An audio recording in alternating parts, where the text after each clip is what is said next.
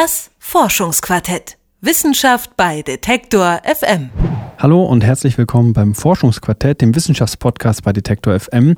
Mein Name ist Lars Hendrik Setz und ich begleite das Ganze hier. Und in der vergangenen Woche waren wir an dieser Stelle in Halle, beziehungsweise an der Universität Halle und haben dort mit einem Wissenschaftler gesprochen, der sich anschaut, welche Folgen das Stadtleben für Hummeln hat, beziehungsweise für die DNA von Hummeln. Das ist so richtig Evolution zum Anfassen.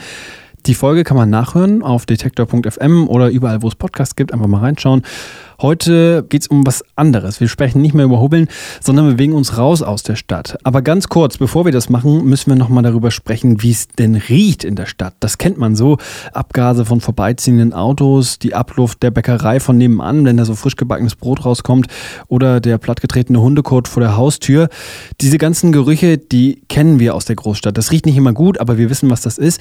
Aber was wir nicht kennen, das sind die Geruchswelten von längst vergangenen Zeiten. Beispielsweise die der Antike. Und genau das versucht ein Team um die Archäologen Barbara Huber und Arnulf Hausleiter herauszufinden.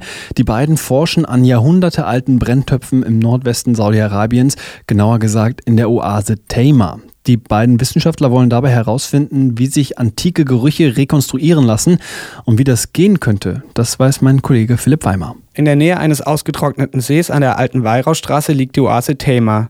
Archäologen gehen davon aus, dass das Gebiet schon vor rund 5000 Jahren besiedelt war. Entsprechend ergiebig sind die Funde, die ein Team um das Deutsche Archäologische Institut dort gemacht hat. Arnulf Hausleiter verantwortet die Grabungen in Tamar und erklärt den aktuellen Forschungsstand. Wir sind im Augenblick dabei, die erste Stufe oder eine der Anfangsstufen dabei zu beschreiten, wenn Sie so wollen, indem wir eben erstmal untersuchen, welche Stoffe da verbrannt worden sind. In erster Linie ist das die Arbeit von Barbara Huber. Sie studiert Archäologie an der Freien Universität Berlin. In Thema hat sie die gefundenen Brenntöpfe untersucht, in denen die Bewohner verschiedene Stoffe geräuchert haben.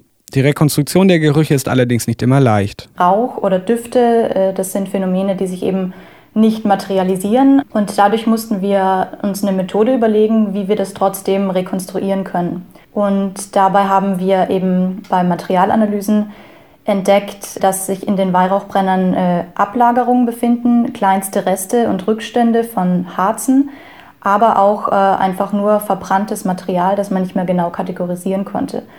Und durch die Entnahme dieser Proben und dann die Analyse der Proben waren wir dann in der Lage herauszufinden, um welches Material oder welche Substanz es sich genau handelt. Dem Team um Hausleiter und Huber ist es gelungen, Myrrhe, Weihrauch und Pistazie aus den Brennern zu extrahieren.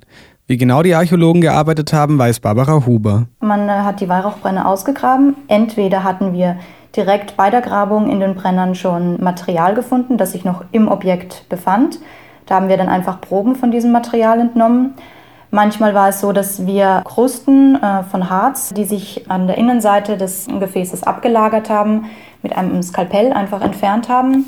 Es gibt aber auch Rückstände, die man mit freiem Auge nicht mehr sehen kann, die sich im porösen Material ablagern, wo sozusagen nur mehr die molekulare Form der Substanz da ist. Und die haben wir dann durch Bohrproben äh, aus den Objekten entnommen oder teilweise auch durch Lösemittelextraktion direkt vor Ort schon. Für die Wissenschaftler ist die Oase in Thema ein echter Glücksgriff. Denn nicht nur die mehr als 3000 Jahre alten Brenntöpfe sind ergiebige Forschungsobjekte, auch die Rahmenbedingungen vor Ort sind ideal. Das hat zum einen mit der saudischen Antikenbehörde zu tun. Die zeigt sich nämlich in der Zusammenarbeit mit den deutschen Archäologen großzügig.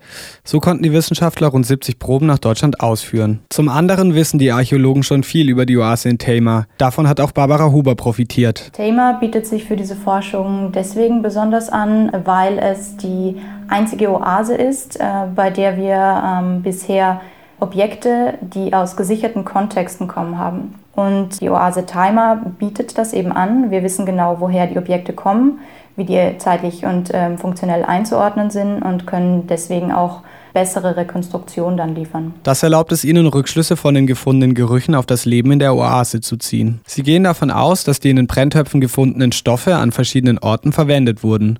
Das heißt, dass die Bewohner der Oase in Tamar in einem Tempel andere Duftstoffe geräuchert haben als in Wohnhäusern. Mit diesen Erkenntnissen nähern sich die Archäologen dem kulturellen Leben der Menschen in der antiken Oase an. Das ist vor allem der besonderen Herangehensweise von Hausleiter und Huber zu verdanken.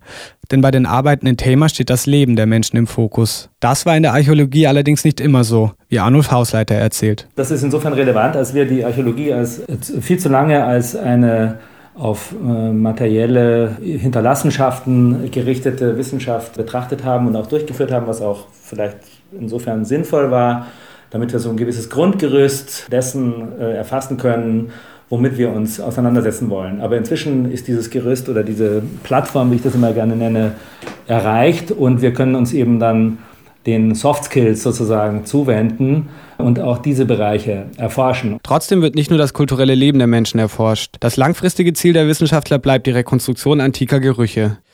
Doch vorher müssen die Forscher den ersten Schritt der Arbeit fertigstellen, dennoch stecken sie mitten in den Analysen. Am Schluss soll dann ein Gesamtbild der Oase stehen. Wenn darüber Klarheit herrscht und auch über die Kontexte und äh, unter welchen Bedingungen, mit welchen Temperaturen und so weiter die Stoffe verbrannt worden sind, dann werden wir natürlich ähm, in einem zweiten Schritt darüber nachdenken müssen, wie die Geruchswelten äh, ausgesehen haben. Also wie das tatsächlich dann gerochen hat, ob es eben nach ähm, Weihrauch oder nach Myrrhe oder nach Pistazie gerochen hat. Und da gibt es natürlich das eine, dass man das beschreibt, das andere wäre aber dann sozusagen, dass man dann praktisch Anteile misst und versucht, solche Geruchswelten analytisch äh, anzugehen. Da sind wir aber noch nicht so weit. Archäologen wollen antike Gerüche rekonstruieren, wie das funktionieren könnte und was man dabei auch über die längst vergangenen Gesellschaften herausfinden kann. Das hat mein Kollege Philipp Weimer erzählt. Das war's mit dem Forschungsquartett dieses Mal.